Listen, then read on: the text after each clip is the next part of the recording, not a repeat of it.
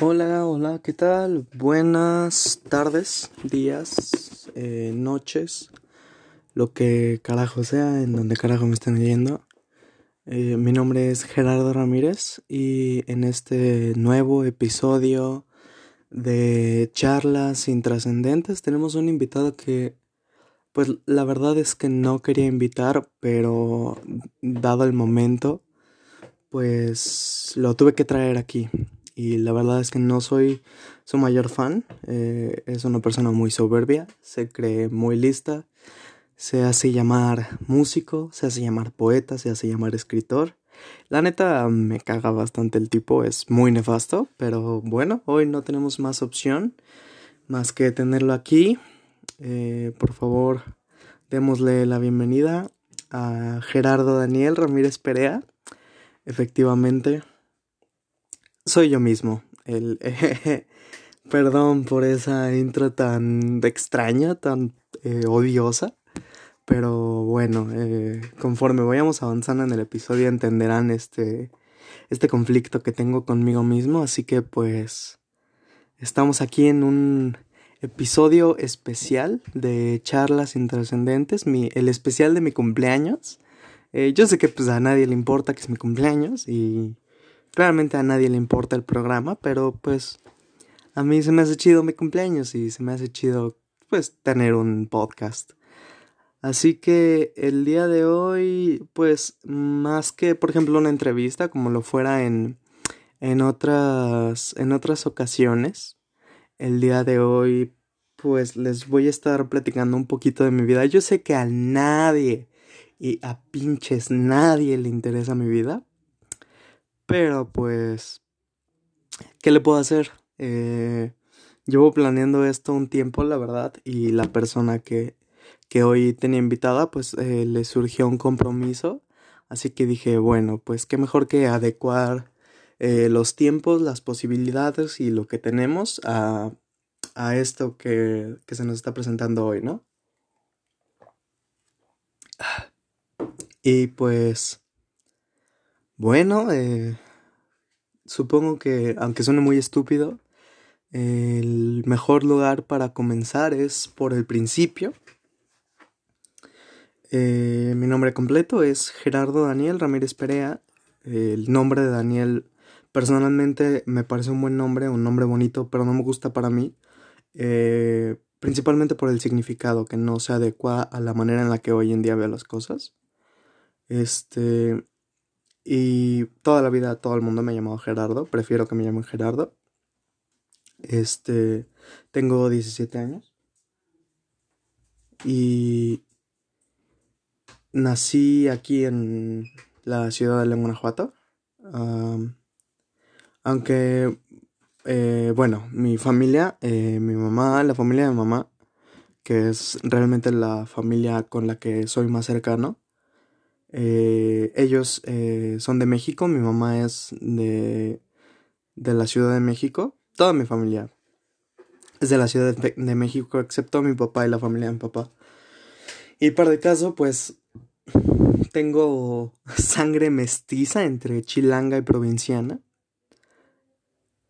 Pero la verdad, de corazón, eh, yo soy chilango por esta cuestión de que toda mi familia es de allá, entonces pues es más una cuestión de percepción, la verdad. Pues el, el, verdadero origen geográfico, la neta, se me hace demasiado relativo.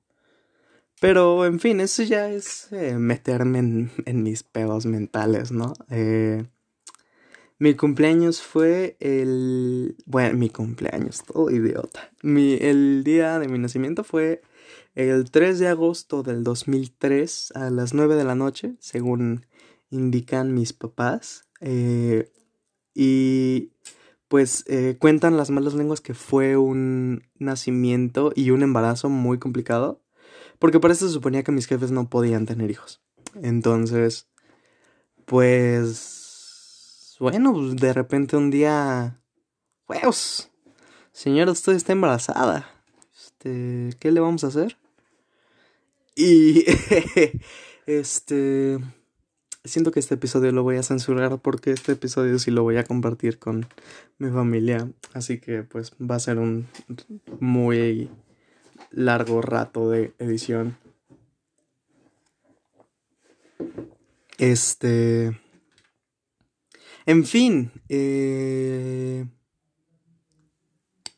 eh, dicen que, bueno, eh, fue un embarazo muy complicado. Mi mamá padeció de diabetes gestacional, lo que quiere decir que pues se embarazó de mí y le dio diabetes. No propiamente porque yo sea muy dulce, sino pues porque genéticamente tenemos una predisposición a la diabetes, porque mi abuelita sufre de diabetes y me parece que muchas otras personas de la familia de mi abuelita y de, bueno, de su línea de sangre también padecen de diabetes.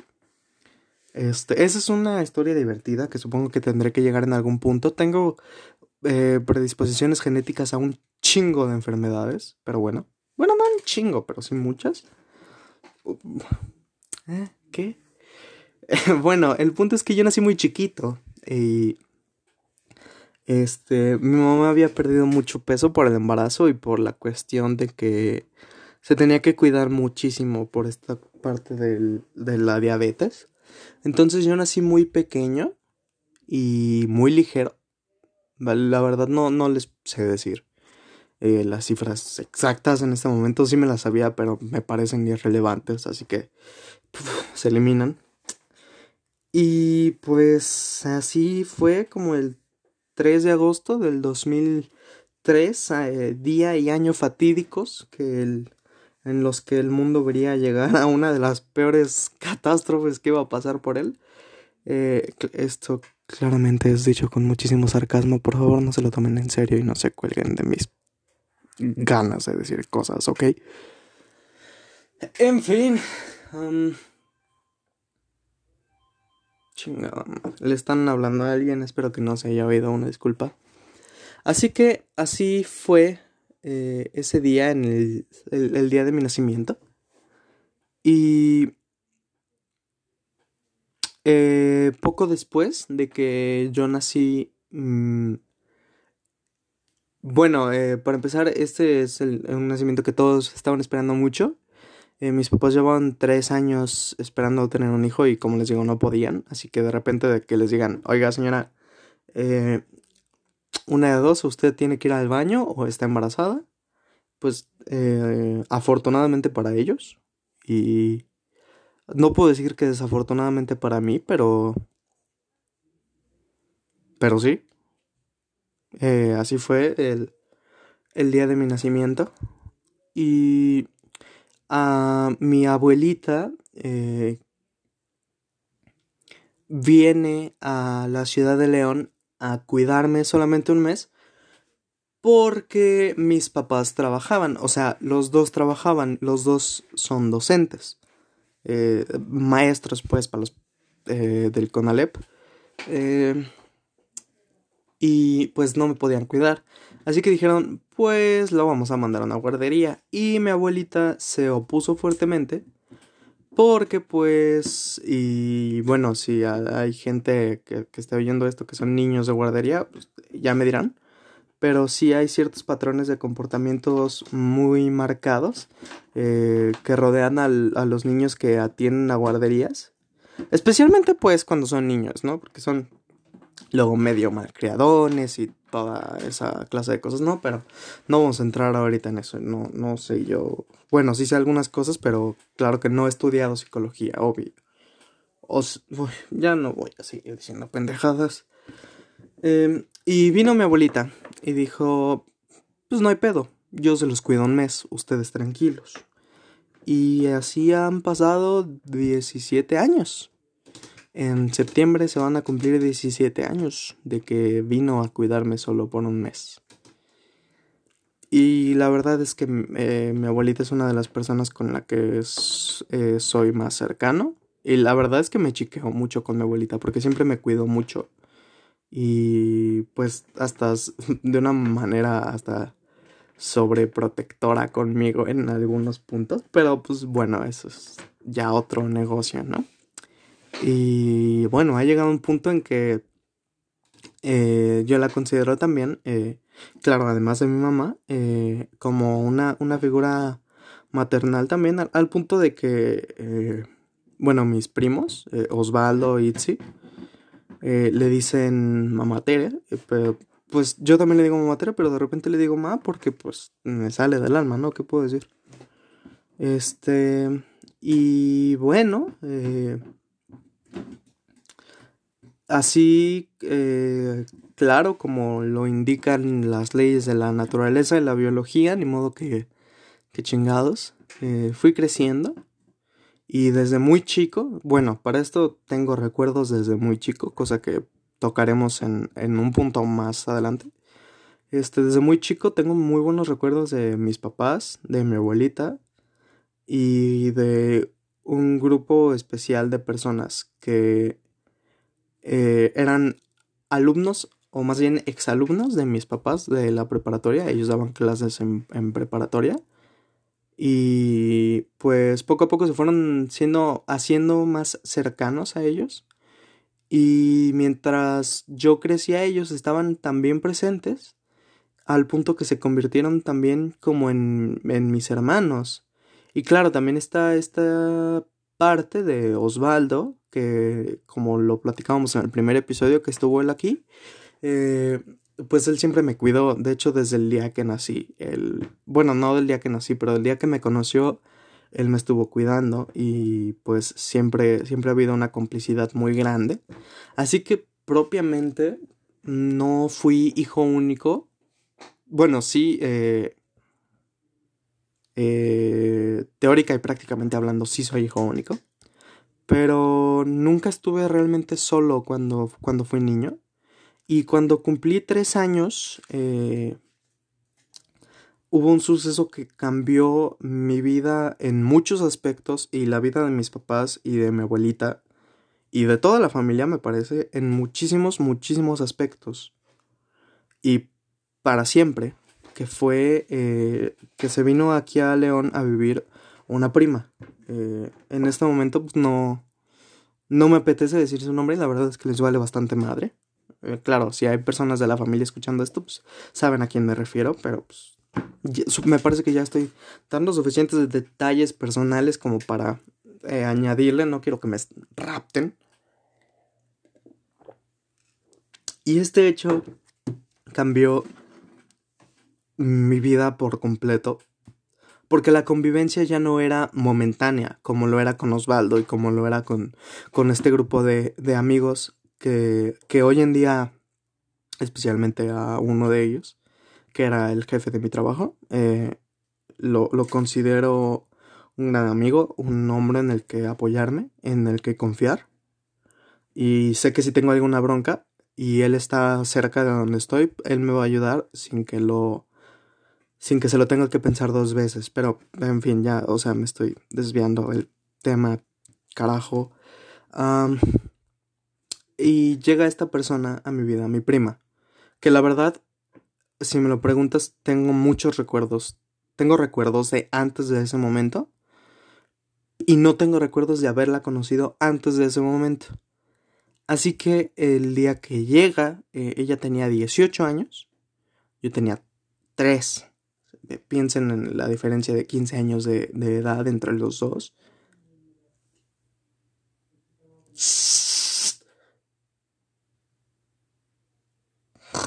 Perdón, estaban hablando aquí afuera del cuarto. Este. Y. Perdón, es que la verdad, este, este es un. Este específicamente. Por el desenlace es un tema que me pone bastante nervioso, pero bueno. Eh, así eh, fuimos, crecí junto con ella y llegó un punto en que, en que yo llegué a... Sí, porque, pues, claro, eh,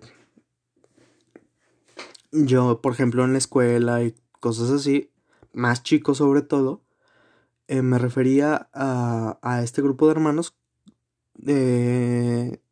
como, como amigos de la familia y por ejemplo Osvaldo, perdón, como mi primo. Y a ella ya no. O sea, ella, ella desde ese momento se convirtió en mi hermana y nada más mi hermana. Y era mi hermana y mi hermana y mi hermana y mi hermana y mi hermana y mi hermana. Y para todo, y éramos demasiado cercanos. Y bueno, que yo recuerde. Me cuidaba mucho, jugábamos mucho, me enseñó muchas cosas. Y pues así fue pasando los años, pasé el kinder. Eh, la verdad es que el kinder fue una época bonita. Tengo relativamente muy pocos recuerdos feos del kinder. Tengo muchos recuerdos, pero feos son muy pocos. Me acuerdo especialmente de las maestras, que eran personas muy lindas y muy amables, la maestra Martita, la maestra Lupita y la maestra Carmen. Y la directora del kinder, que es eh, la maestra Margot, eh, que era de hecho tía de uno de estos amigos de la familia tan, tan cercanos que, que, los, que los considero mis hermanos. Y este... Y de hecho, e, este amigo particularmente es, es mi padrino ahora de primera comunión, cosa que hablaremos después. Y... y pues el kinder pasó, la verdad es que fue bonito. Eh, no hice muchos amigos, hice un amigo eh, en el kinder.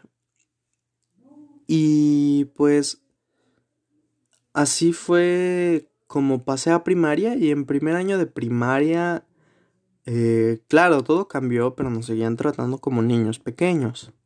Y hubo un cambio de maestra porque la primera maestra que nos asignaron eh, no sé qué pasó eh, por su cabeza, con su vida, con nosotros, pero renunció y afirmaba, estaba completamente convencida de que éramos un grupo problema, así que simplemente dijo, no, bola de pinches squinkles, se me manda la chingada, y bueno, la que se acabó yendo a la chingada fue ella. Y nos asignaron a otra maestra. Y la verdad es que también tengo buenos recuerdos de esa maestra. A pesar de que era extremadamente exigente considerando la edad que teníamos. Y bueno, que esto es solo un recuerdo. Eh, era muy exigente y de hecho mi mamá lo llegaba a decir que era muy exigente. Pero pues eh, salí de primero de primaria. En segundo de primaria eh, es donde conozco a, a mis otros dos mejores amigos de la, de la infancia eh, ah, por eso no mencioné al, a mi amigo de la infancia de Kinder. Eh, se llama Jorge Ángel. Ya no hablamos, eh, no muy seguido al menos. muy, muy de vez en cuando nos mandamos un mensaje. Este, y en segundo de, de secundaria, de todo pendejo. En segundo de primaria conozco a Santiago y a Francisco Paco, que en, en este momento Paco es uno de mis mejores amigos hasta hoy en día. Con Santiago ya no tengo relación. Eh, bueno, nos hemos llegado a buscar en algún momento, pero de ahí en fuera eh, ya no tenemos relación, ni siquiera nos seguimos en Insta, por decir una pendejada de ese tamaño. No sé por qué acabo de decir eso. En fin. y pues, segundo de secundaria fue muy bonito. ¿Por qué sigo diciendo secundaria? Chingado. Segundo de primaria fue bonito. Eh, les, les, digo que la maestra que tuvimos, la maestra Alejandra, era una maestra muy linda y que se preocupaba mucho porque realmente aprendiéramos. Y también se preocupaba mucho porque eh, tuviéramos una infancia. Digo, chinga, éramos niños, ¿no? O sea, teníamos que jugar, teníamos que ver caricaturas. Y de hecho ella nos llegó a poner caricaturas eh, en, el salón, la típica del el viernes, a la última hora que ya no teníamos nada que hacer. Nos ponía la caricatura de Huckleberry Finn y de las aventuras de Tom Sawyer. Eh, ambos escritos originalmente por Mark Twain. Ah, que para esto, hablando de libros, que era otro de los puntos principales que quería mencionar y al parecer se me olvidaron. Yo aprendí a leer muy chico, eh, todavía no acababa de hablar bien y ya leía. Entonces, y mi padrino, mis padrinos, eh, los dos que también son dos personas que son muy importantes en mi vida y que aprecio muchísimo, eh, me inculcaron, son, son personas extremadamente cultas y me inculcaron es, un, dos de los mejores hábitos que tengo hoy en día y que sin duda no sería la misma persona si no me los hubieran inculcado, que es el amor a la música, eh, principalmente mi padrino, el amor a la música, especialmente.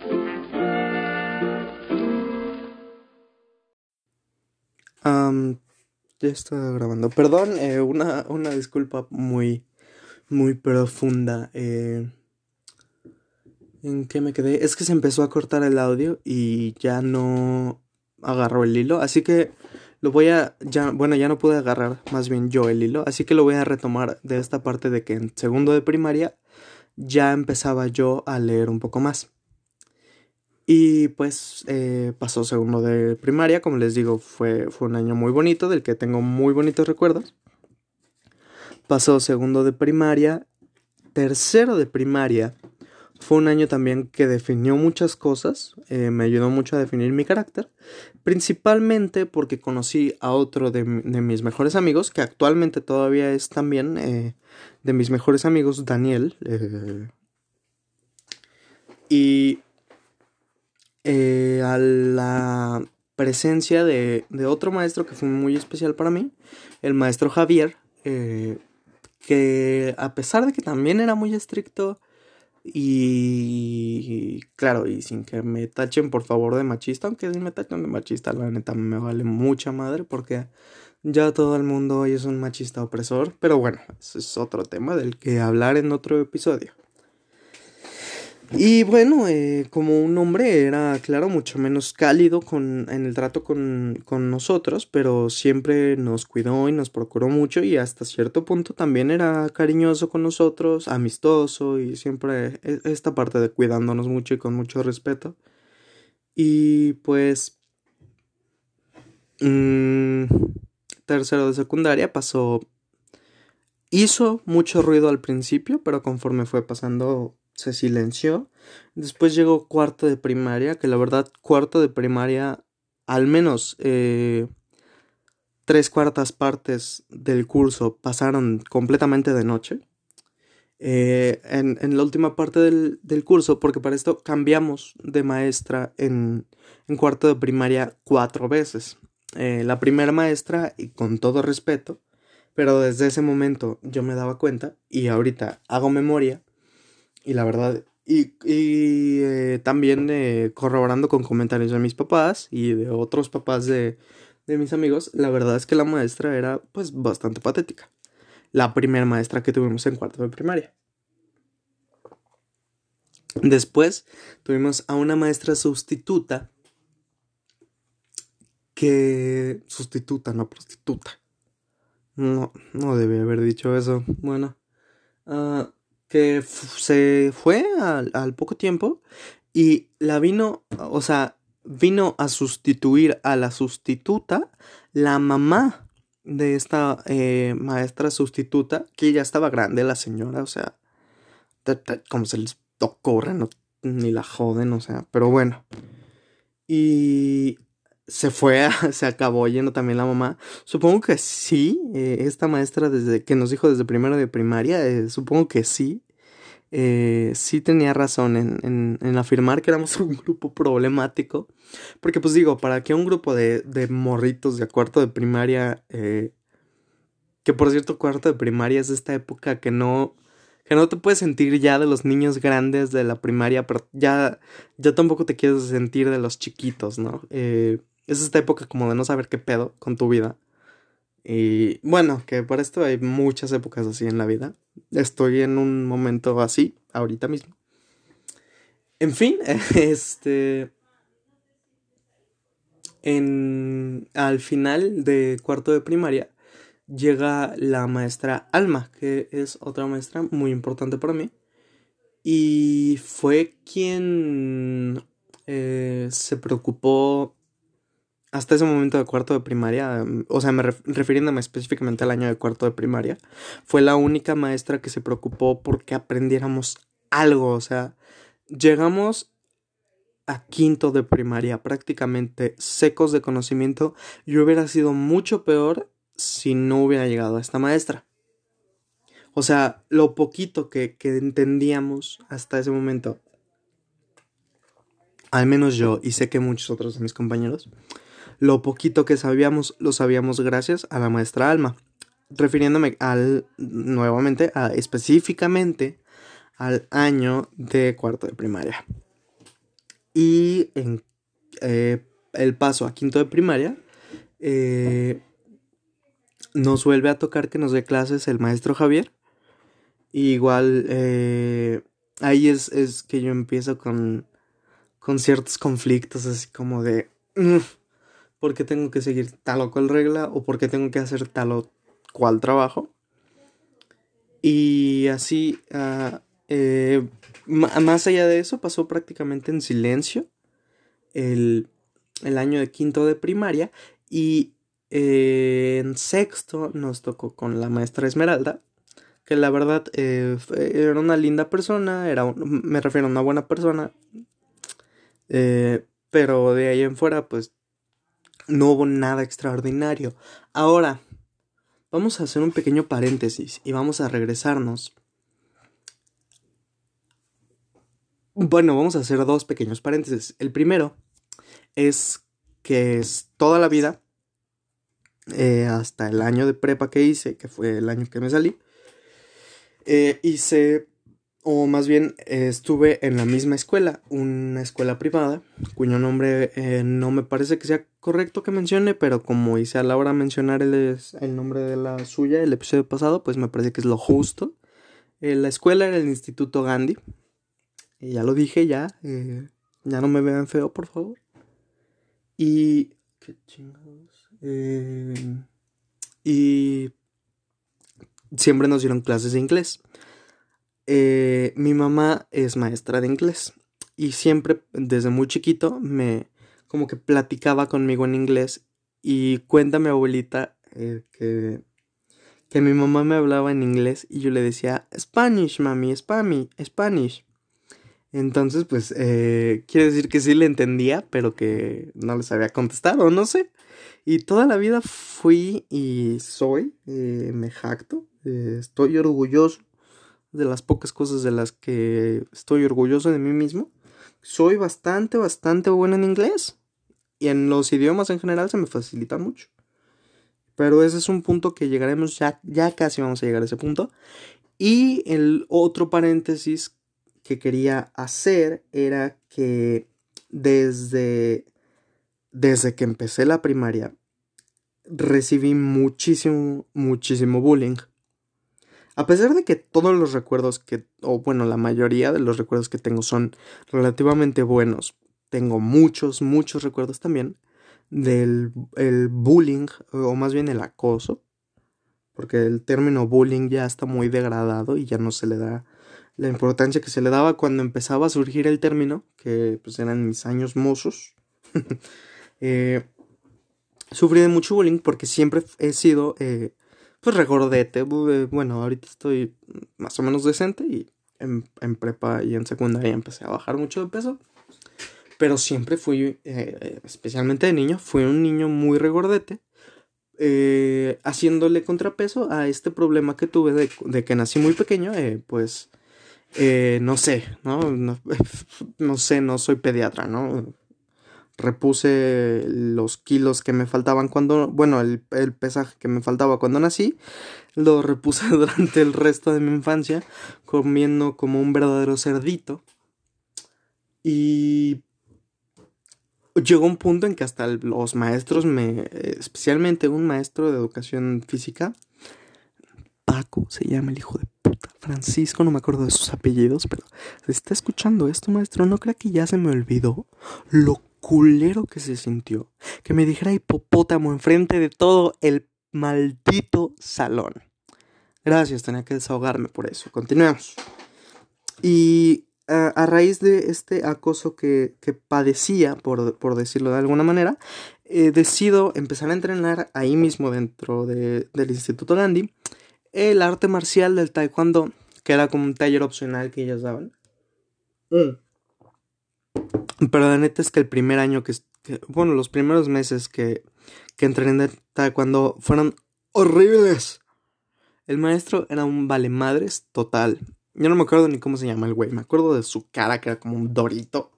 Como, como un dorito albino.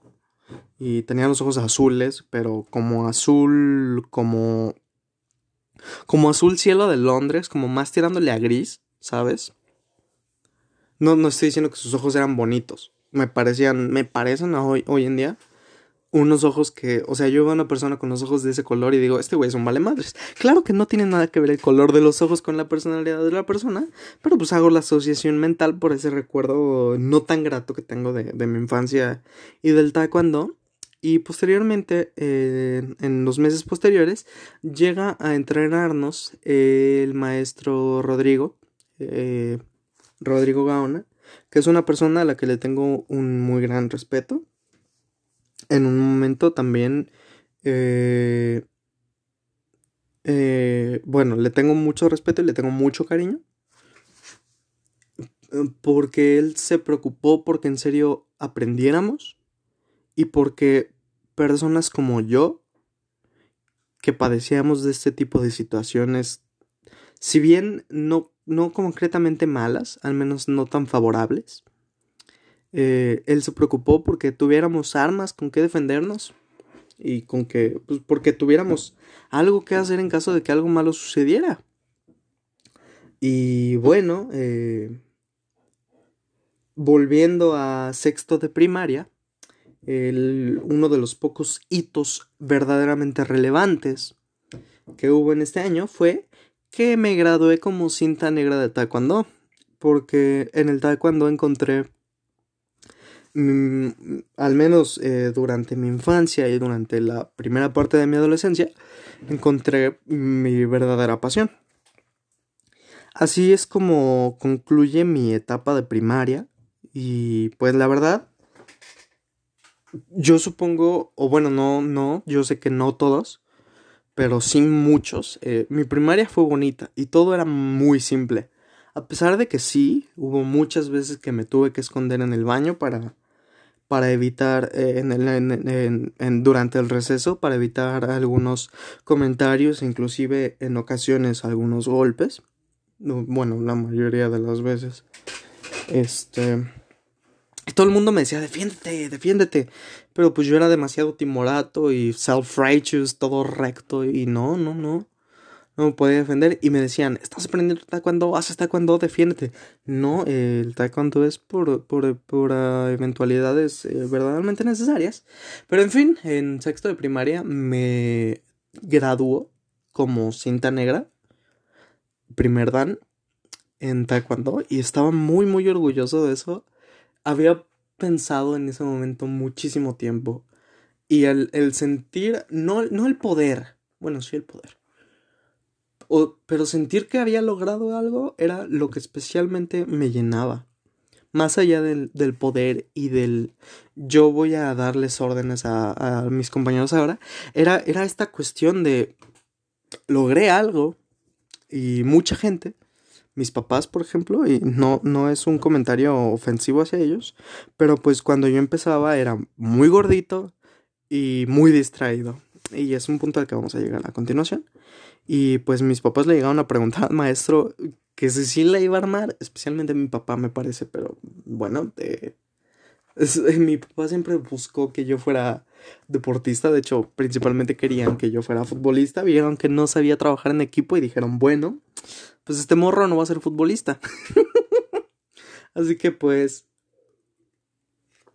Bueno, en fin. Eh, entre, en el lapso de la transición, que de por sí, la pura transición, y me parece que no solo para mí, para todos, la pura transición de primaria a secundaria es un hecho muy complicado, porque cambian completamente los sistemas, eh, principalmente los sistemas de evaluación, de enseñanza, ya no tienes un solo maestro, sino que tienes un chingo de maestros que les tienes que cumplir a todos al 100% porque si no te va a cargar la chingada en una o en muchas materias, como fue mi caso. Y eh, eso en el proceso de transición, que la verdad no estaba tan nervioso porque era con gente que ya más o menos conocía, eh, refiriéndome a mis compañeros, en espacios que ya más o menos conocía y cosas así, como les comento, eh, toda la vida estuve en la misma escuela y pues todo parecía más simple. Y aquí nos vamos a regresar un poco a mediados y casi finales de sexto de primaria. Y no sé si se acuerdan que les comenté de mi prima, que era casi mi hermana. Y su mamá, que vivía todavía en México, que si me lo preguntan, nunca hizo gran cosa por ella y nunca vino a buscarla y tampoco éramos muy cercanos y, y este es un punto al que voy a llegar, pero también me intentó comprar mucho las, las relativamente pocas veces que la vi.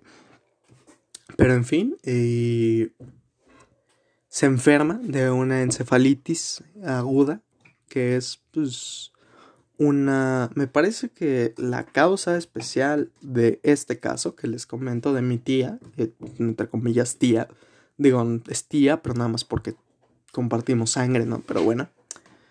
Y e, este caso especial es, es por, por algo, algo que venía en su comida. Eh, bueno, quiero asumir, porque según yo es, es lo que recuerdo. Chingada madre, ahorita no uno te ve. Ahorita no. Ay, ay, ay, ay, ay, celular. ¿Estás bien? Ah, perdón, eh, parpadeó mi celular, pensé que estaba muriendo. Y se viene a vivir a León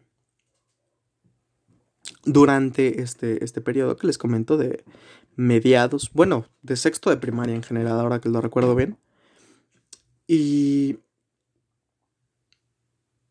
eh, ahí es donde, bueno, de las primeras cosas que hicieron que muchas, muchas de mis características de niño y que eran eh, por las que mucha gente me quería y me respetaba, que era muy alegre, que era muy respetuoso y que era muy social.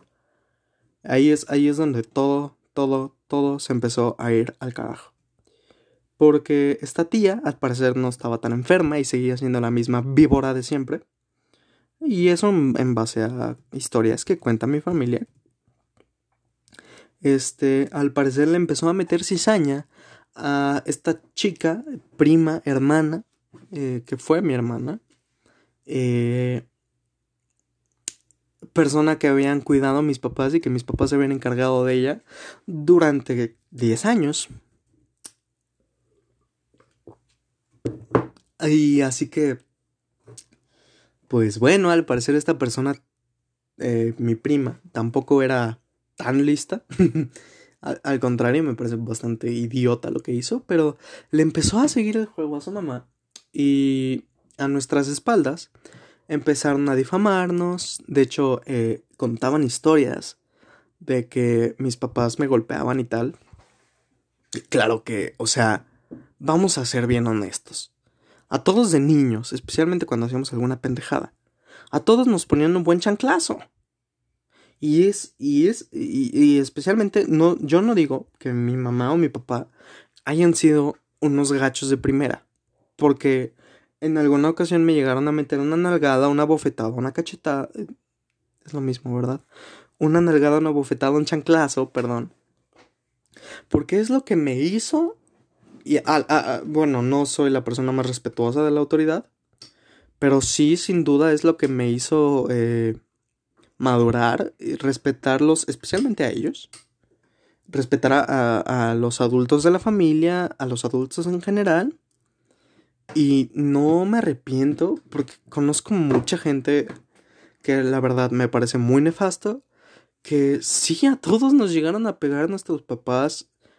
Pero a no ser que sea un caso como el de la serie que salió en Netflix hace poquito de la mamá drogadicta y el papá ausente. A no ser que sea un caso de ese calibre, te estoy hablando a ti, Nadia. A no ser que sea un caso de este calibre, tus papás no abusaron de ti, tus papás te estaban educando. Y a lo mejor te estaban educando con la, de la misma manera que lo educaron a ellos, que los educaron a ellos. Y hasta ahora ha funcionado.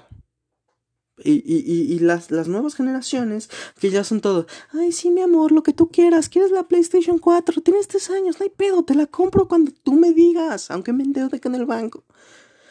Eh, eh, esas, esas, esas son las generaciones que eh, realmente en las que ya no podemos confiar, a pesar de que yo soy un dropout de la escuela, no me salí de la escuela y ahorita no tengo pensado en volver. Me salí de la escuela y, y en muchos aspectos, muchos aspectos, soy un fracasado, pero al menos me educaron bien. Tengo una buena educación. Gracias a que en algún momento, sí, sí, y bueno, en varios momentos, porque también, bueno, siempre he sido un desmadrito, eh, en varios momentos, sí, sí me pusieron un, buen chanclazo, un buen bofetón.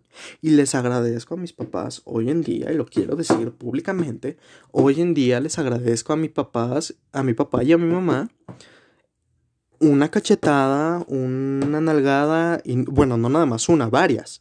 Se, se las agradezco mucho porque eh, eh, es, es, es esa educación es que no es tanto el golpe, es, es la educación, es la lección, es el, el, respeta. Te estoy diciendo respeta, no respetas, te estoy diciendo respeta, no respetas, pues eh, te hago que respetes. Si tengo que hacer que respetes a madrazos, pues vas a respetar a madrazos. En fin, eh, me desvié muchísimo del tema, ya no me acuerdo ni en qué estaba pensando. Ah, sí, pues estaba en, en esta parte de, de, que ellos decían que me abusaban mis padres, ¿no? Y pues un buen día eh, se le alborotó la caca a Mariana y se plantó enfrente de mis papás. A que para esto se estaban recluyendo ya en su cuarto, prácticamente no salían más que para comer, no nos hablaban, eh, todo el día estaban encerrados en su cuarto. Eh, vivimos en una casa relativamente pequeña, bueno, no pequeña, pero pues no es la mansión Wayne tampoco. Así que, eh, pues ellos vivían, e, ellos, ¿eh? ¿eh? Ellas estaban quedando en un cuarto, yo me quedaba en un cuarto, mi abuelita en un cuarto, mis papás en un cuarto. Tan tan y se acabó. Y pues al parecer eh, como que nunca, como que ya no les gustaba la idea de que tenían que depender de nosotros no se les estaba cobrando renta, nunca se les cobró renta, nunca se les cobró gasolina. A Mariana... Soy imbécil. Bueno, ya dije su nombre, se llama Mariana. A Mariana nunca se le cobró su educación. Y pues... Según palabras de la misma Mariana, no le gustaba el estilo de vida que estaba llevando su mamá. Que era una vida muy triste que no salía a pasear. Teniendo en cuenta que durante mucho tiempo esta mujer, a sus ya bastantes años, no sé decir qué edad tenía, ya está vieja la doña, la neta, anda ya cincuenteando. Eh, a sus, pongamos, 45, 46 años, se comportaba como una niña de 5 años. ¿Cómo chingados la iban a dejar salir a pasear? Apenas eh, perdía la memoria y tenía muchas broncas en la memoria eh, a raíz de este problema que tuvo de la encefalitis, pero pues al parecer nunca dejó de ser la misma hija de la chingada, con todo el respeto del mundo para mi abuelita que definitivamente no crió una hija de la chingada, se volvió una hija de la chingada. Pero en fin, eh, mis papás y toda la familia en nombre del bienestar de toda la familia, decidieron que no era sano que ellas siguieran viviendo con nosotros y más haciendo esta clase de historias, literalmente hubo que hacer una limpieza eh, de, de, los apellidos, de nuestros apellidos, de los nombres de mis papás, con muchos conocidos, porque al parecer no les bastó con hacer historias entre ellas, sino que tuvieron que ir a repartirlas por todos lados como el COVID. Y pues toda la familia en bienestar de la, en pos del bienestar de la misma decidieron que ya no era sano que siguieran con nosotros y las hijas de la chingada nos robaron. Así es. Eh, se robaron un estéreo. Se robaron ropa, bueno, les robaron a mis papás eh, un estéreo. Eh, robaron ropa que claramente ellas no habían comprado, que las habían comprado mis papás. Y pues en ese momento todo para mí cambió. A pesar de que mis papás eh, y mi abuelita siempre tan, tan cautelosos y buscando siempre cuidarme, eh, me lo dijeron de manera muy dulce, o sea, no muy dulce, porque claro que no es dulce que te digan, ¿sabes qué? Mariana e Irma ya no van a estar viviendo con nosotros porque son unas hijas de la chingada. Y claro que pues eso no es propiamente dulce, pero sí me lo buscaron decir de la manera más pacífica posible. Y lo hicieron, lo, lo, lo hicieron. Pero dentro de mí se rompieron muchas cosas. La ilusión, que sí, tuve una infancia muy bella y perfecta hasta cierto punto. Bueno, claro que en, todos lados, en la vida de todos hay altibajos. Pero yo podría decir que tuve una buena infancia, una infancia perfecta. Y se rompió dentro de mí la ilusión de que si había tenido una infancia perfecta, no iba a poder tener una vida perfecta, que nada era perfecto y que tal vez nada era cierto. Mm, eh, posteriormente vamos a, a, explicar mejor esto. Y desde el primer día que entré a secundaria, me encargué de hacerle ver a todo el mundo que estaba mal y que me valía madre todo y que todo lo que quería era causar problemas y le menté la madre a profesores en repetidas ocasiones. No entregaba trabajos. No me importaba, ni, trabajos ni tareas. Pero pues por alguna extraña razón sacaba 10 en los exámenes, o en casi todos excepto en los de matemáticas. Y pues bueno, a lo mejor eh, toda la vida eh, mis papás y yo y la mayoría de la gente a nuestro alrededor siempre remarco mucho que yo era un niño muy listo. Y eso ha permanecido así, me parece, me gustaría jactarme. Ha permanecido así hasta ahora. Ya, ya casi llegamos a este punto que es el que menos quiero tocar, pero creo que es el más, el que más me define o de lo que más me define. Y pues bueno, acabé primero de secundaria apenas. No me fui a ningún extraordinario, no sé cómo. Supongo que los maestros también me tiraron la mano. Y es en ese momento en el que estoy terminando primero de secundaria, en que yo me distancio de, de los que fueron mis amigos de la infancia. Eh, a Paco lo cambian del grupo A al grupo B. Al revés, del grupo B al grupo A. Yo estaba en el grupo B. Toda la vida hasta, hasta tercero de secundaria. Este lo cambian del grupo A, del grupo B al grupo A. Así que prácticamente pierdo contacto con él y hay un conflicto entre Santiago, Jorge y yo y nos distanciamos y nos dejamos de hablar.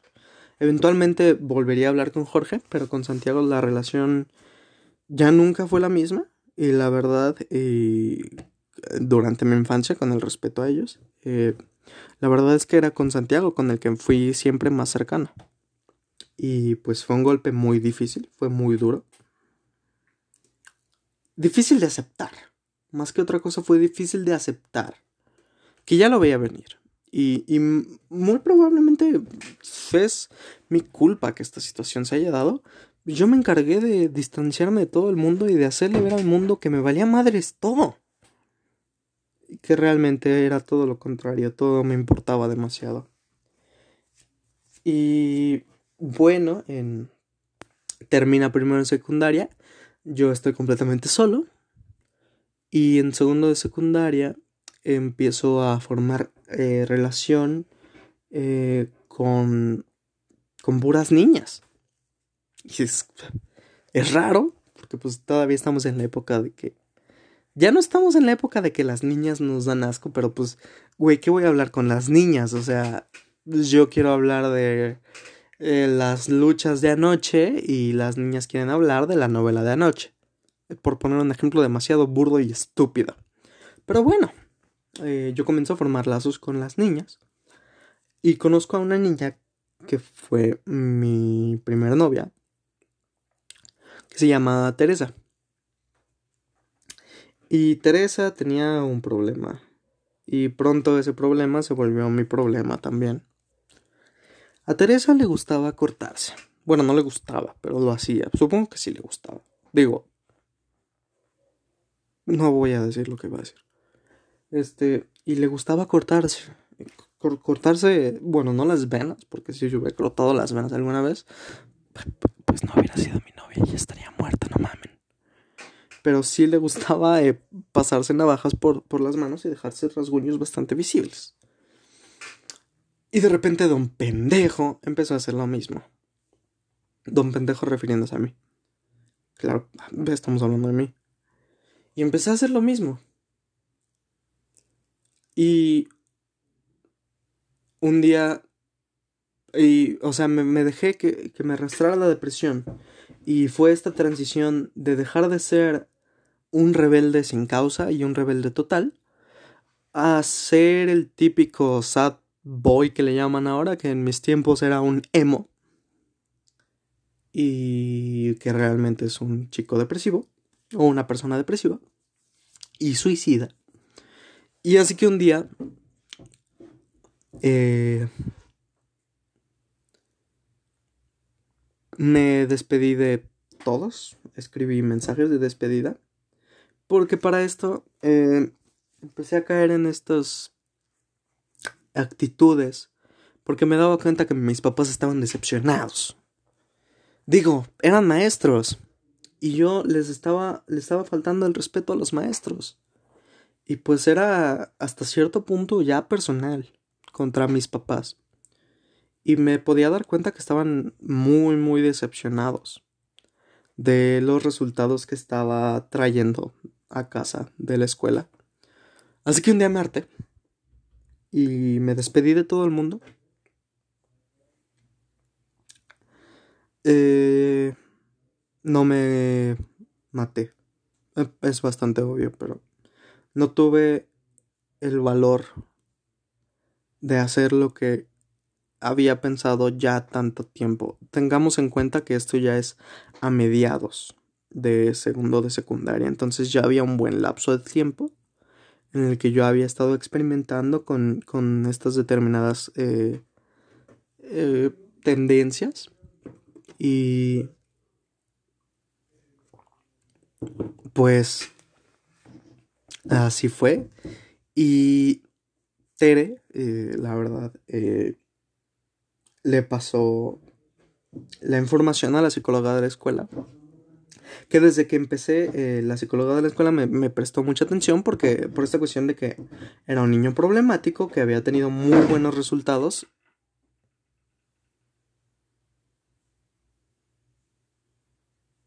¿Qué?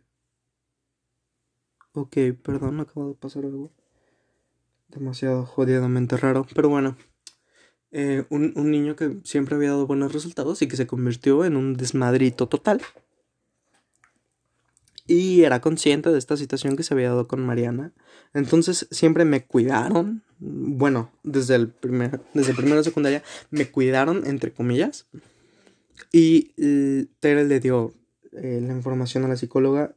Inmediatamente citaron a mis papás les dijeron lo que estaba pasando, mis papás llegaron y me sacaron del salón, preguntándome qué había pasado. Rompo en llanto en la oficina de la psicóloga, mis, papás también. Porque la verdad, es una partidota de madre. Y pues fue mi culpa. Fue completamente mi culpa. Bueno, fue mi culpa. Yo lo causé, yo les causé ese dolor en ese momento. Y a día de hoy, eh, cuatro años después, todavía me arrepiento mucho. O casi, casi cuatro años después. Me arrepiento todavía profundamente de haberles causado eh, ese dolor. Así que la psicóloga me dice, tiene que ir a terapia. Y yo digo, sí, por favor, necesito terapia. Entonces llego a terapia y los primeros días, eh, meses, semanas, meses, todo es miel sobre hojuelas, todo es bonito y llega otro punto que me parece que también vamos a tener que hacer un pequeño paréntesis, eh, que es que toda la vida tuve perros. Eh, cuando nací mis papás tenían perros y... Mm, cuando cumplí 11 años, a mi papá le regalaron una perrita boxer. Bueno, los perritos que tenía antes eran Zeus y Venus, dos labradores. Eh, Venus, una labrador hembra negra, eh, que cuando yo nací tenía tres años. Y Zeus, un labrador dorado, eh, hermoso por cierto, como un peluchito el güey, que cuando yo nací tenía 12 años. Dos, dos, dos, dos. Se entendió como 12, pero dije dos. Y bueno, eh, teníamos a Zeus y a Venus y cuando yo tenía, cuando cumplí 11 años, a mi papá le dijeron, es que tengo unos perritos boxer y eh, eran cachorritos y pues los estaban regalando y la criadora era amiga de mi papá. Bueno, no criadora porque no tenían criadero, pero la dueña, por decir, de estos perritos era amiga de mi papá. Y mi abuelito, que este es otro paréntesis que vamos a tener que hacer, pero más adelante. Eh, mi abuelito estaba solo, vivía solo. Mi abuelo paterno, me refiero. No conocí ni a mi abuelo materno ni a mi abuela materna, mi paterna. Entonces, si yo digo mi abuelito, me refiero a mi abuelito paterno y mi abuelita es mamatere o, mi, o mamatere, pues. Y este mi abuelito estaba solo y siempre le habían gustado los boxer y pues mi papá dijo, pues, se la regaló papá. Entonces llega un día del trabajo, él trabajaba en otra ciudad eh, cercana aquí a, a León. Y cuando llega, esa perrita entró a la casa para nunca volver a salir.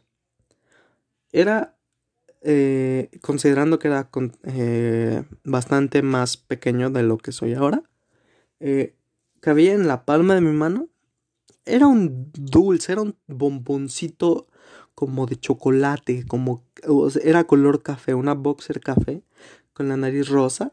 Era preciosa, era, era, era, era muy bella.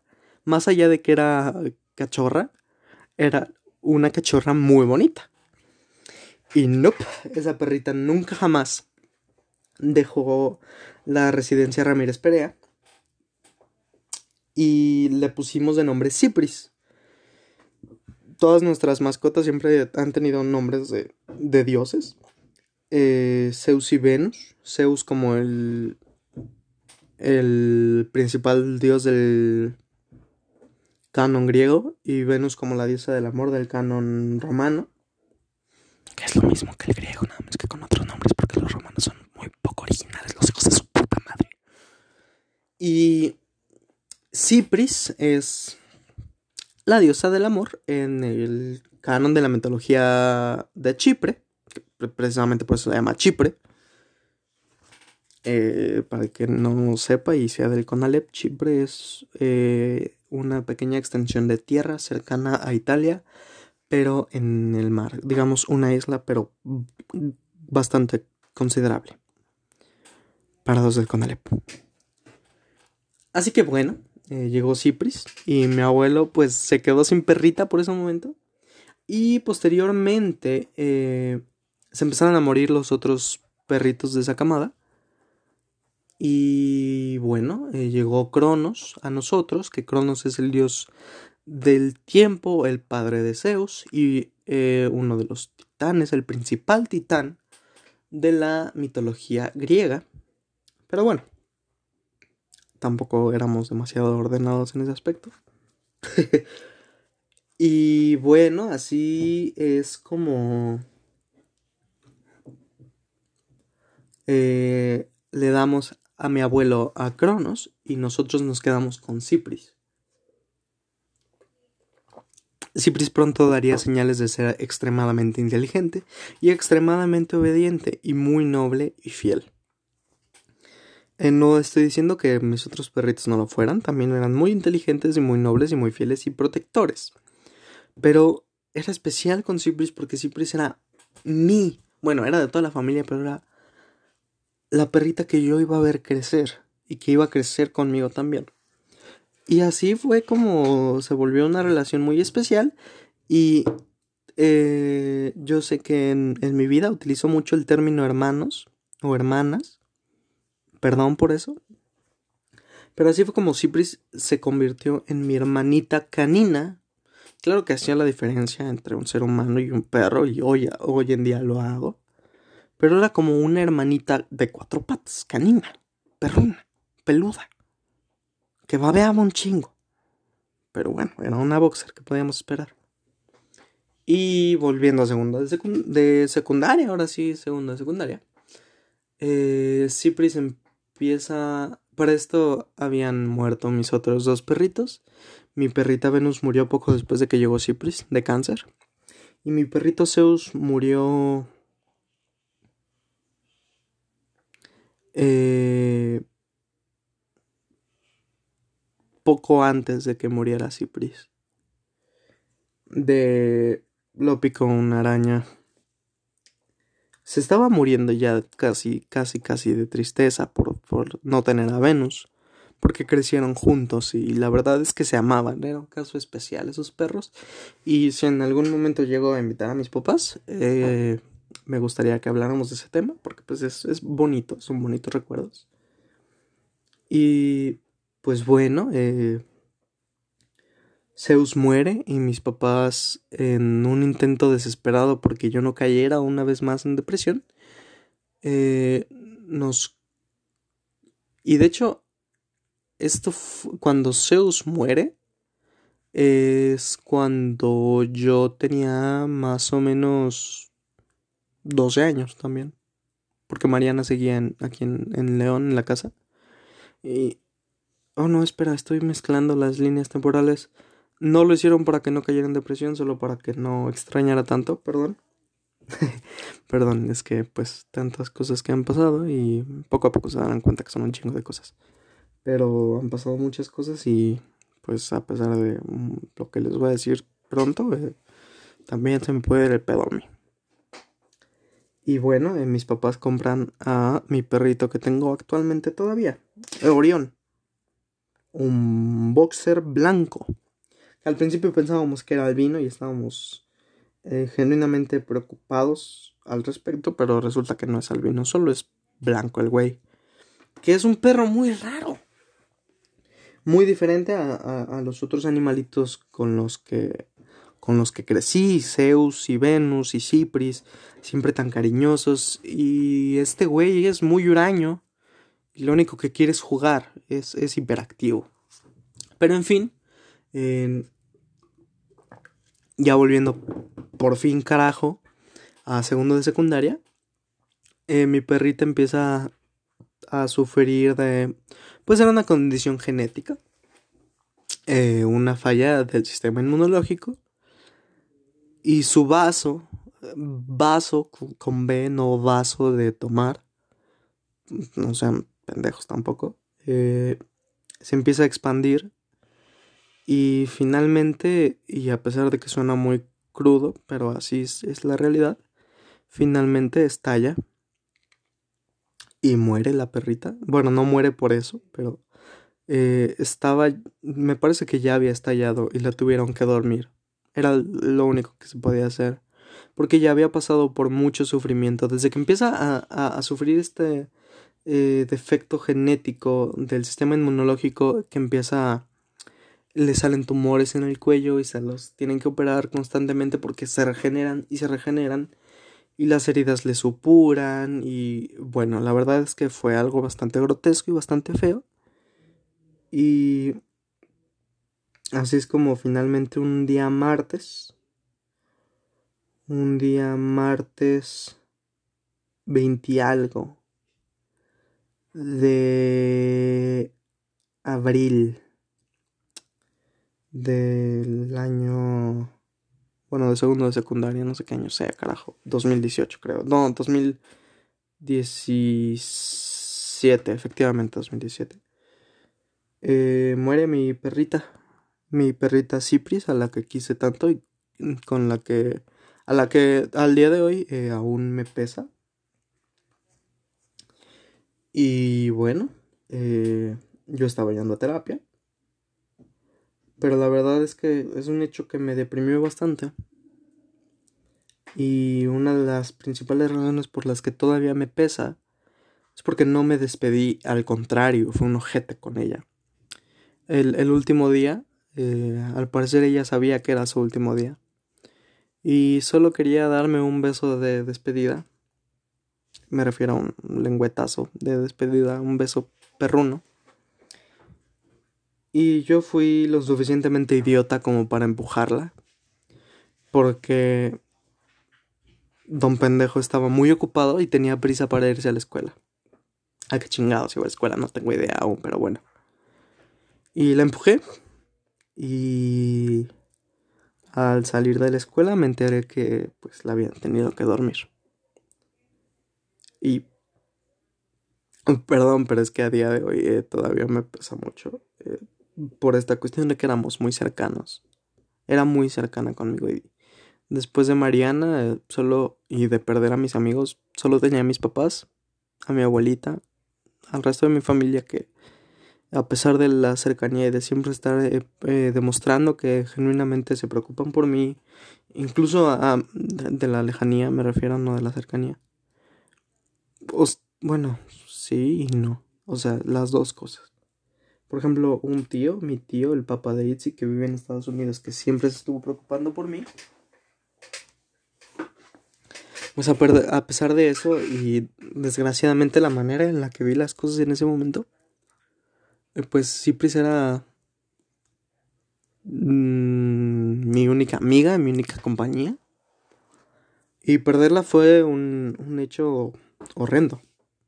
Eh, y mucho más por todo el sufrimiento por el que pasó durante estos momentos. Y pues bueno, eh, yo seguí en terapia y al poco tiempo decidí salirme porque dejé de sentir que me sirviera de algo y más bien era solo una preocupación. Y eh, prácticamente a principios de tercero de secundaria, no, todavía a finales de tercero de secundaria, eh, me vuelven a mandar a terapia. y en esta ocasión la psicóloga, que era la misma psicóloga que la otra vez, me dice que necesito que me efectúen una serie de pruebas neuropsicológicas. Eh, y así es como llego con otra psicóloga que me empieza a hacer exámenes y cuestionarios y taca taca la matraca. Una batería completa de, de, de pruebas que derivan en el resultado de que tengo o tuve, eh, actualmente me parece que ya no debería tener este déficit eh, de atención, trastorno de déficit de atención e hiperactividad. Pero que no todo es tan malo en la vida y que tal vez no soy tan inútil como pensaba. Porque tengo un coeficiente intelectual bastante elevado. Eh, eh, eh, bueno, según respecto a las gráficas, existe el rango de, bueno, está el promedio, superior y muy superior. Y pues yo estoy en el rango de superior. según estudios que lo han comprobado y pues tiene sentido teniendo en cuenta toda esta inteligencia que demostré durante toda mi vida y que tengo una capacidad de memorización equivalente al bueno eh, las personas con esta capacidad de memorización, de memorización que yo poseo en la población mundial formarían al 2.2% de la población así que en términos muy muy técnicos soy un genio bueno no muy técnicos eh, en términos eh, en papel soy un genio en lo que respecta a coeficiente intelectual y a memorización. Y que pues por estas mismas situaciones no sabía manejar mis emociones y la chingada. Y pues eh, me mandan a terapia, no con una psicóloga ahora, sino con una psiquiatra. Y pues esta psiquiatra me manda mi primer medicación para la cabeza, que es eh, eh, una eh, medicina para, para tratar el trastorno de, déficit de atención e hiperactividad que tenía tan marcado en ese momento. Así es como termina ese año de segundo de secundaria, que la verdad fue horrible. Pinche año horrible. Para mí en lo personal. Y este, no logré nada tampoco en ese año, ni del TAN, ni de nada, o sea, pinche año horrible. Lo único bueno, rescatable de ese segundo año de secundaria es que empecé a tocar la guitarra. Y bueno, las personas que me conocen y los que han llegado a ver mi Instagram sabrán que ahora me atrevo a decir que me dedico, entre comillas, a estudiar música, guitarra clásica y pronto piano. Y bueno, eh, así termina el segundo de secundaria, teniendo ya un grupo, entre comillas, de, entre comillas, amigas, o sea, las dos cosas, grupo de amigas, grupo de amigas, la frase completa es entre comillas, y amigas están entre comillas también. Ya verán por qué. Así es como paso a tercero de secundaria, igual con un promedio bajísimo. Me parece que peor que el de primero de secundaria. O sea, en sí creo que es mi peor año académicamente, personalmente. Bueno, no, personalmente no. 2019 fue un hijo de puta. Pero bueno. Y así paso a, a tercero de secundaria. Y entrando me topo con la noticia de que me habían cambiado de grupo. O sea, me habían cambiado del grupo B en el que estaba al grupo A, que era el otro grupo, y del que en el que la, en el que la mayoría de ese grupo eran todos los que me habían buleado en primaria. sí, o sea, bello el asunto. Esto fue por órdenes directas de la directora, eh, que en sí es una escuela pequeña, así que pues, la directora prácticamente nos conocía a todos.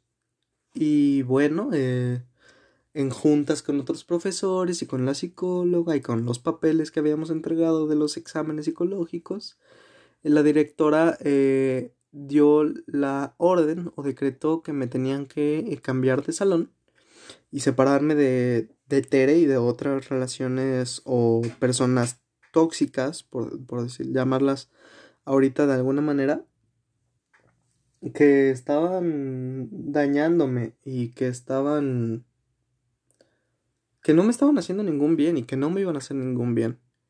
Y entonces entrando, tan, tan solo entrando es distanciarme de mis, entre comillas, amigas y terminar mi relación con Tere en muy malos términos.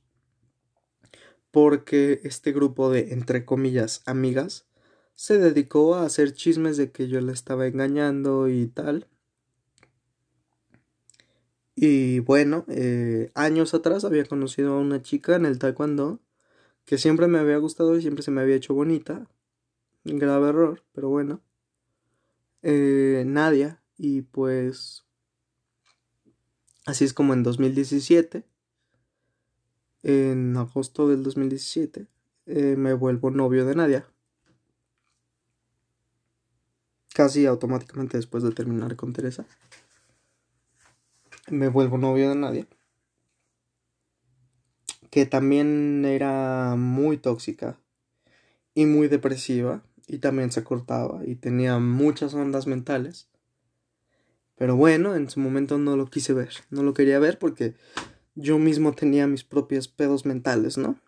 Y pasé un tiempo muy solo en la escuela casi los primeros seis meses, muy solo en, refiriéndome a tercero de secundaria, muy, muy solo, sin amigos, sin, sin convivir. Y en ese mismo salón pasa que estaba Paco y Daniel, mis amigos de primaria, y me reúno con ellos y empezamos a hablar otra vez y a platicar. Me doy cuenta que no estoy tan de a tiro solo. Y empiezo a hablar con el grupo de amigos de ellos, de ellos de aquel momento, que eran Sergio, Diego y bueno, Axel entre comillas, porque todos lo odiábamos, pero se juntaba con nosotros. Y yo era el nuevo, o sea, era muy, muy raro al principio, que yo era el nuevo, o sea, yo no tenía nada que hacer con ellos. Yo era un disque rockerillo, eh, Y ellos todos eran, éramos muy diferentes en muchos, muchos aspectos. Y eh, posteriormente de conocerlos a ellos, conozco a una chica muy, muy importante, de la cual estoy esperando una respuesta muy, muy importante, pero no debería estar diciendo esto porque tal vez la cagué al decirle eso. Pero bueno, en fin. Eh, Nicole. Conozco a Nicole. Y al principio yo la vi y dije, ok. Eh,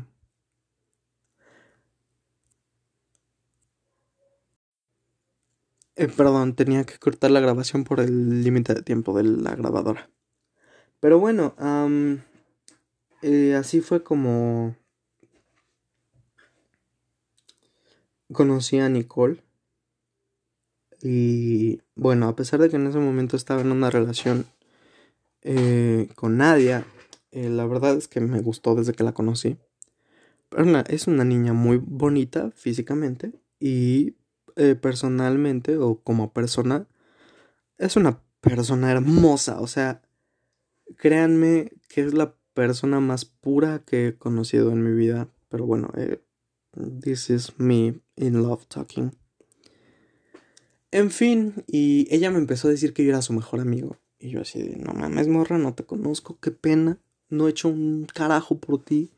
Y dices que soy tu mejor amigo y, y, eh, va pasando el tiempo, conforme va pasando el tiempo, y ella se convierte también en, en mi mejor amiga al punto de considerarla como una hermana, ella, al punto de considerar a, todo este grupo de amigos que formé en tercero de secundaria como unos hermanos míos, eh, a Diego, que lo conocía de primaria, pero nunca fuimos propiamente amigos, a Sergio, que no lo conocía y que muy pronto nos volvimos amigos, a Paco, que ya lo conocía y que ya lo consideraba antes como un amigo igual que a Daniel.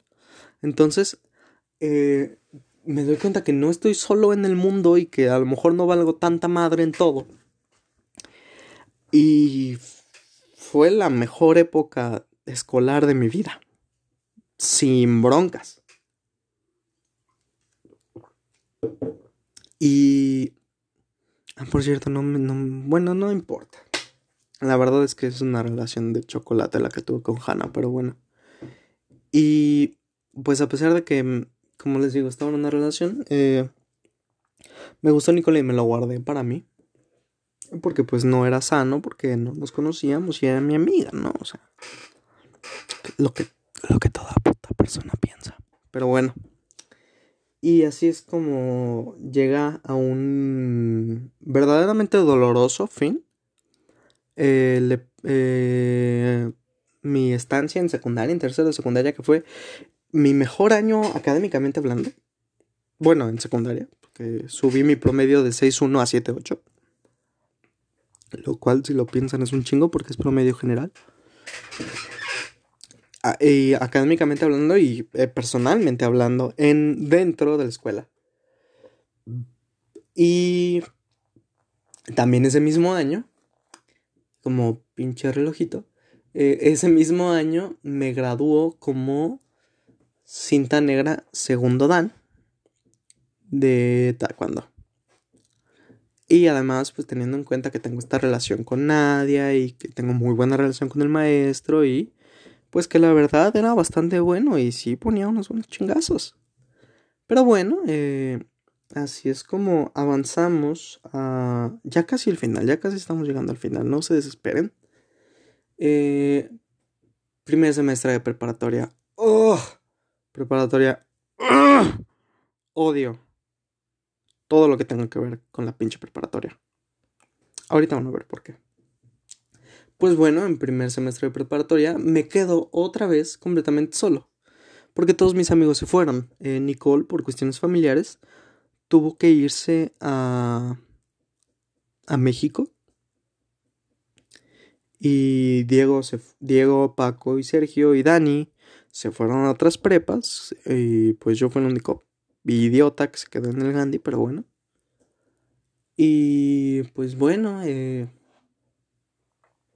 me vuelvo a quedar solo y me reúno con una de mis amigas de segundo de secundaria, que actualmente, ahora mismo, es también una de mis mejores amigas, Ivana. y que de hecho es la persona que iba a venir hoy al podcast, pero tuvo un compromiso que es importante, así que vamos a dejarlo así, no lo vamos a mover, ¿ok? ¿Quieren ASMR durante el resto del podcast? ¡No! Claro que no. En fin. Y bueno, eh, empieza todo mal en primer semestre de preparatoria, porque el primer pinche día, el primer día, me ponen el mote de metalero. ¿Saben por qué? Porque tengo el cabello largo y porque fui vestido de negro. Siempre me he visto de negro. Desde antes, desde secundaria. Desde antes de la depresión. Siempre me he visto de negro. ¿Qué hago, carajo? Ahorita estoy... Ah, no, ahorita no estoy vestido de negro. Pero bueno, casi siempre estoy vestido de negro. ¿Qué puedo hacer? Me gusta el rock, me gusta el metal y me gusta el color negro. ¿Qué le voy a hacer? Uso el cabello largo porque me gusta el cabello largo. ¿Qué le voy a hacer? Pues la gente es tan estúpida. ¿Qué dijeron? Ah, vamos a decirle metalero, porque pues somos unos culeros. O sea, es como si yo veo a un güey que usa tenis Jordan y que usa gorra para atrás plana. Le digo, ah, oye, güey, te voy a decir rapero, porque pues te gusta el rap, ¿no? Así de pendejos suenan. Todos. Quiero que lo sepan. Todos mis compañeros de la prepa. Así de pendejos suenan. En fin. Y pues todo empezó a valer madre. Posteriormente conozco a una niña que se llama Isis y empiezo a formar relación con una niña que se llama Sara. Y pues bueno, también se volvieron, llamémosle, amigas. Bueno, sí, amigas y las considero amigas hoy en día también, pero nunca fue tan cercano como lo fue con Ivana. Y vuelvo a hablar con Teresa, y, eh, mi exnovia, y vuelvo a hablar con una niña que la verdad siempre me cagó, que se llama Sofía, que es una de las hijas de puta que hizo rumores sobre mí, y se llama Sofía. Sofía, me cagas. Mucho. Te odio. Y me desesperas mucho. En serio. No te soporto. Qué bueno que ya no te tengo que ver. No, no es cierto, no lo odio tanto. Claro que no. Hay gente a la que odio más. no Y bueno, eh,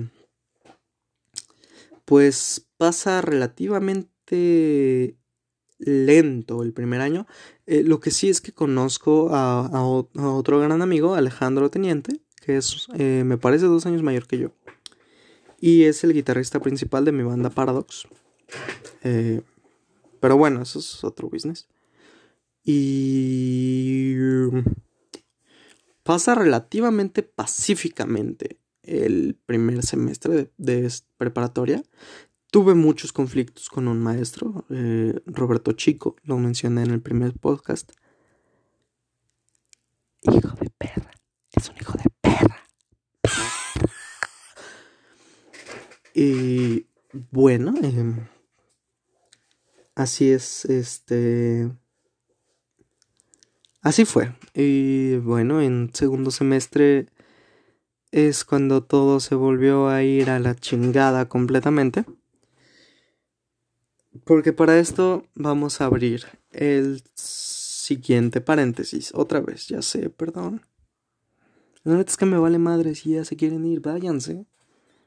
Digo, yo grabo esto por grabar, no me interesa. Bueno, sí me interesa un chingo y sí me gustaría que lo oyera más gente. Pero bueno, eh, cuando yo tenía la dulce edad de 5 años, conozco por primera vez, bueno, eso quiere decir conocer, ¿no? Imbécil. Conozco a mi abuelo paterno. Eh, no sé por qué a día de hoy, no sé por qué y la verdad no es que les importe una chingada. Eh, eh, había un cierto distanciamiento con, con la familia de mi papá. Bueno, sí sé por qué, pero sí les vale madre. Y bueno, así es como conozco a mi abuelo a los 5 años. De hecho, todavía recuerdo y mi mamá cuenta que yo llegué a la casa a verla y le dije, mamá, tengo un abuelo. Para mí fue un shock porque era un abuelo hombre. O sea, tenía un abuelo. O sea, güey, un abuelo. Y era como bueno, casi como todos los niños, todos los niños tenían un abuelo, una abuela. Yo tenía un abuelo paterno, una abuela materna, pero tenía un abuelo. Y pues sí, eh, conforme fueron pasando los años, eh, fui muy cercano a mi abuelito, viajamos juntos a muchos lugares y pues bueno, eh, en segundo de secundaria también, porque claro que pinche segundo de secundaria tenía que tener otro detalle. En segundo de secundaria le detectan cáncer a mi abuelo, cáncer de estómago, que afortunadamente en ese momento eh, fue muy pronto y no se lo no, no había hecho metástasis. Y lo operaron y parece que había vencido al cáncer. Pero el cáncer es un hijo de puta muy grande y no se lo vence tan fácilmente. Así que vuelve posteriormente mucho más agresivo. Ataca estómago, ataca páncreas, ataca riñones. Y mi abuelo se empieza a desvanecer, a desvanecer, a desvanecer, a desvanecer.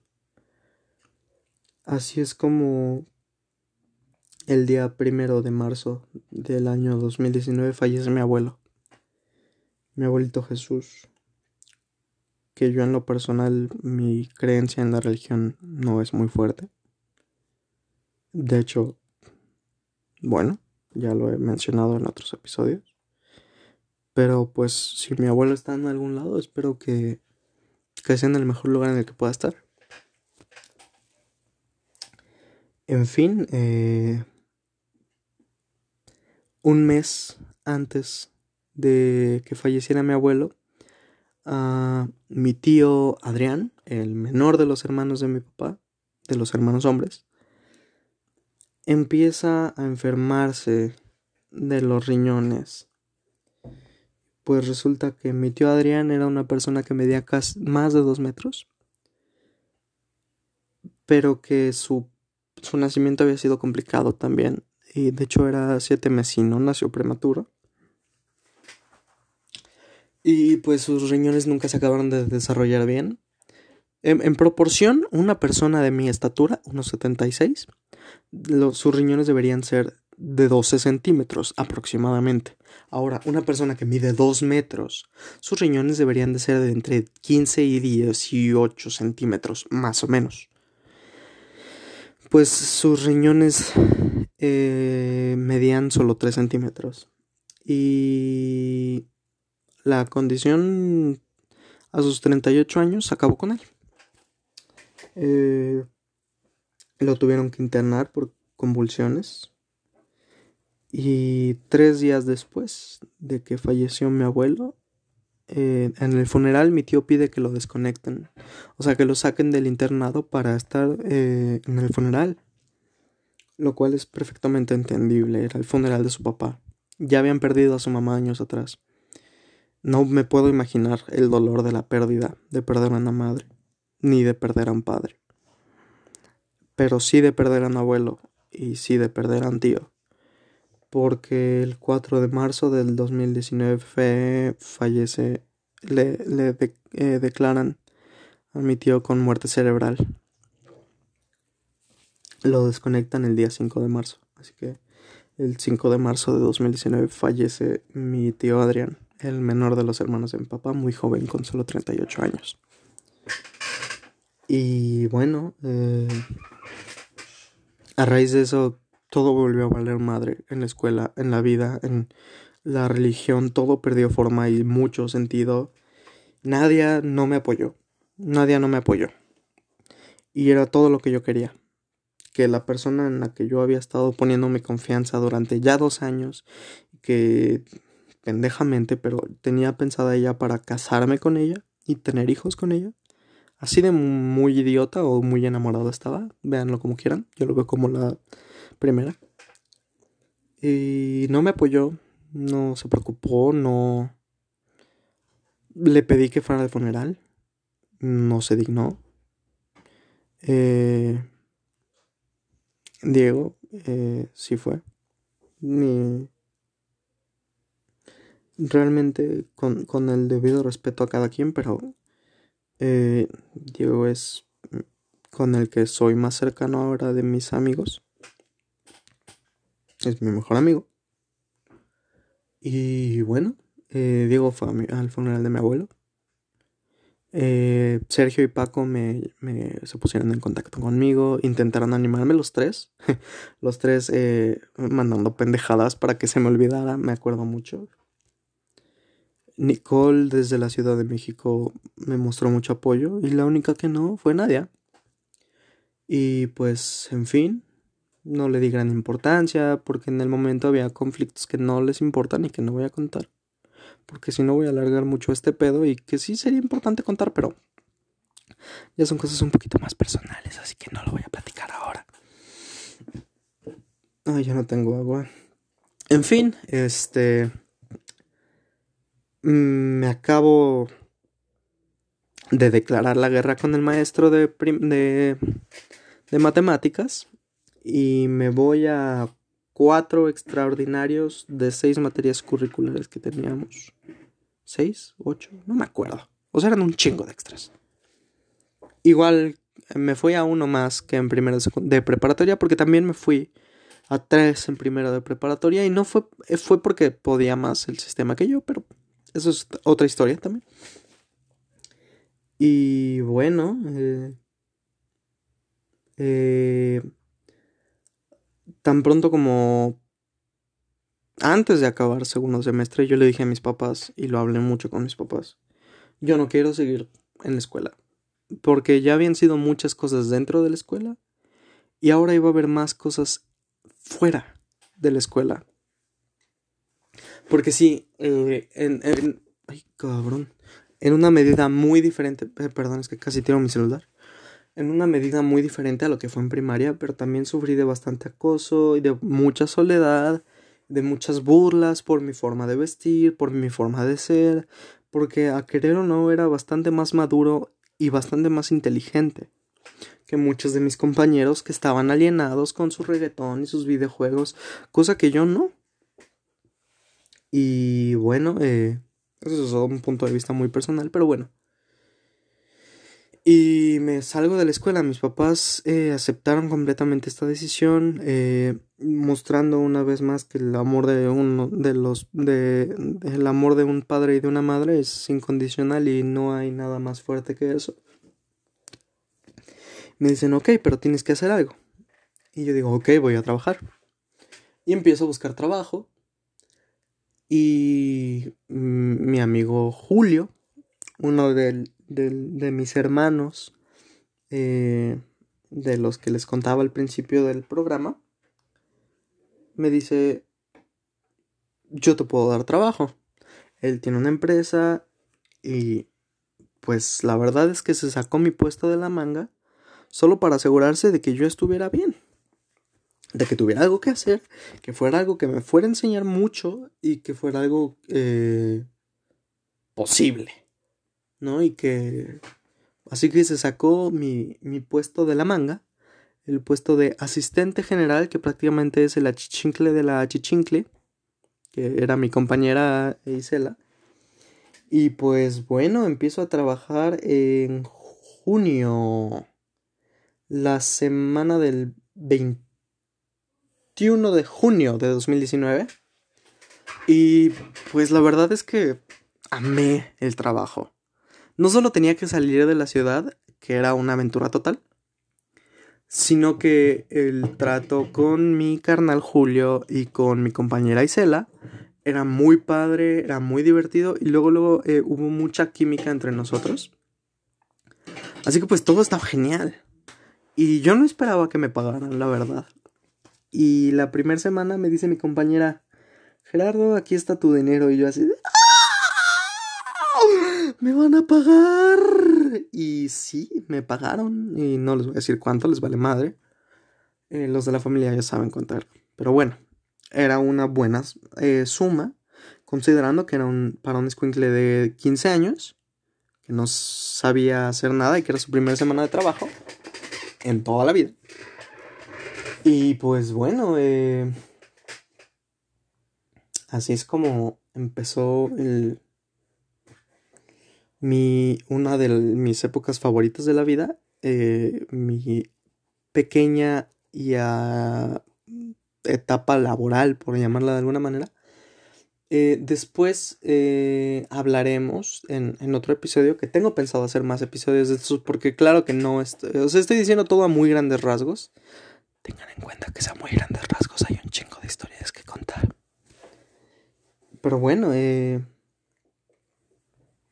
eh, hay un, viaje que recuerdo mucho, con mucho cariño, que hicimos con, con mi familia, con mi hermana Itzi, mis padrinos, mi abuelita, mis papás y yo a la ciudad de La Paz, en Baja California Sur. Es uno de los viajes más hermosos que recuerdo, de los paisajes más hermosos que recuerdo, de los mares más bellos que recuerdo. Lo que sí, las comidas fueron un poco una tortura, pero bueno, eh, no tanto para mí, la verdad, porque comimos pizza casi durante una semana completa. Para mí fue bello. No para todos, pero para mí fue bastante bello. En fin, eh, seguí con mi trabajo y todo era perfecto. Y este amigo Julio, mi carnal, tiene tres bellos angelitos que me siento orgulloso de llamar mis sobrinos y está casada con otra de mis hermanas de aquel momento que se llama Carlita, que es una, una, una señora ya, la verdad, eh, que quiero mucho, que siempre me quiso mucho y me procuró mucho, igual que Julio, igual que todos mis demás hermanos, pero eh, en especial Julio y Carla y Paco. Eh, que Paco es mi padrino de primera comunión, que ya les platiqué hace rato. Y... No, es mi padrino de confirmación, perdón. Eh, bueno. Y pues había días en que me tocaba cuidar a los angelitos y era, eh, bueno, a los squinkles, la neta, pues que son un desmadre. Era muy bonito y había días que tenía que llevar a mi sobrina, la más grande, a su clase de ballet y Sí, se pronuncia ballet, no ballet. No sean. Respeten la pronunciación original. Pero bueno, ya, ya, ya, me estoy empezando a desviar y ya tengo que cortar esta madre porque ya se está haciendo muy largo. Llevo creo que casi dos horas hablando como pendejo. Y así fue como, bueno, eh, pues me enamoré de mi trabajo, de estar con mis sobrinos, de estar con Julio, de la convivencia con Isela, que era muy chido los viernes, salíamos a la tienda y, y muchos otros días. Salíamos a la tienda y era como, compañera, ¿quieres algo? No, compañero, ¿quieres algo? No, o bueno, sí, o bueno, no, y era muy chido y la verdad, eh, a pesar de que hay una diferencia bastante notable de edad entre nosotros, también la considero una, una gran amiga, una de mis mejores amigas a día de hoy. Y pues bueno, como todas las cosas bonitas y como la vida se ha encargado de enseñarme, todas las cosas bonitas tienen un fin. Y en enero del 2020, eh, no por cosa mía y no por cosa de Julio ni por cosa de nadie, sino que el sector eh, por la época del año se vio muy afectado y pues se acabó el trabajo en la oficina de esta bella empresa y pues me tuve que empezar a quedar en casa. Eh, ah, que para esto en, en agosto de... En agosto, septiembre, no tengo idea. Y no me importa, la verdad. De 2019 termino por fin y de una vez por todas la relación más tóxica que he tenido porque me trajo muchísimos problemas tanto personales como familiares en mi familia y con la familia de Nadia y con el maestro de taekwondo y con mucha, mucha, mucha, mucha gente. Y en fin, eh, termina esta relación que la verdad no me trajo ningún bien. Si acaso aprender algunas cosas que, que ahora veo y que aprendí a raíz de terminar con ella. Pero la verdad es que esta relación, a, pesar de que duré tres años de novio con ella, eh, una relación altamente tóxica. Y bueno, en fin. Eh, pues eh, en septiembre ya, en septiembre, en, enero me quedo sin trabajo. Y me empiezo a quedar en casa, tengo la oportunidad de convivir más con mi abuelita, con mis perros, que tengo otra perrita que olvidé mencionar de tercero de secundaria, que también me, me ha hecho mucho bien psicológicamente hablando, porque llegó a... Llegó el día, un día que me quise matar. y que la escuela se enteró y que tuvieron que hacerme una intervención y suspenderme y mi mamá me dijo, ¿sabes qué quieres una perrita? Y es era hija de Cronos, literalmente hija del perro Cronos que le dieron a mi abuelo, es rescatada. Eh, la tenía una tía política que ya no es tía política, solo es la mamá de un primo. Eh, pues la tenían en pésimas condiciones. La perrita estaba prácticamente abandonada, estaba muy herida, muy delgada, para un boxer es muy feo que tenga la cola larga, no por la cuestión estética, sino por la cuestión de que todo el tiempo se la van a estar madreando, se la van a estar rompiendo, porque es muy delicada, entonces la perrita tenía la cola larga y tal, y taca taca la matraca. Pero bueno, este, eh, ahí está Era, una perrita que representa mucho para mí ahorita, igual que Orión no tanto porque ese güey no es tan cariñoso, pero. Pero bueno, eh, tengo esta oportunidad de convivir más con mi abuelita, con mi familia. Y estoy pidiendo trabajo.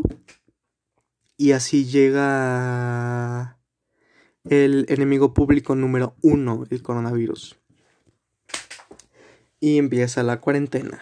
Y tres meses después de iniciar, un mes después de iniciada la cuarentena, viene, eh, vienen a León mi hermano Osvaldo y mi prima Teti, que también es muy importante. Toda la familia de mi mamá es muy importante para mí.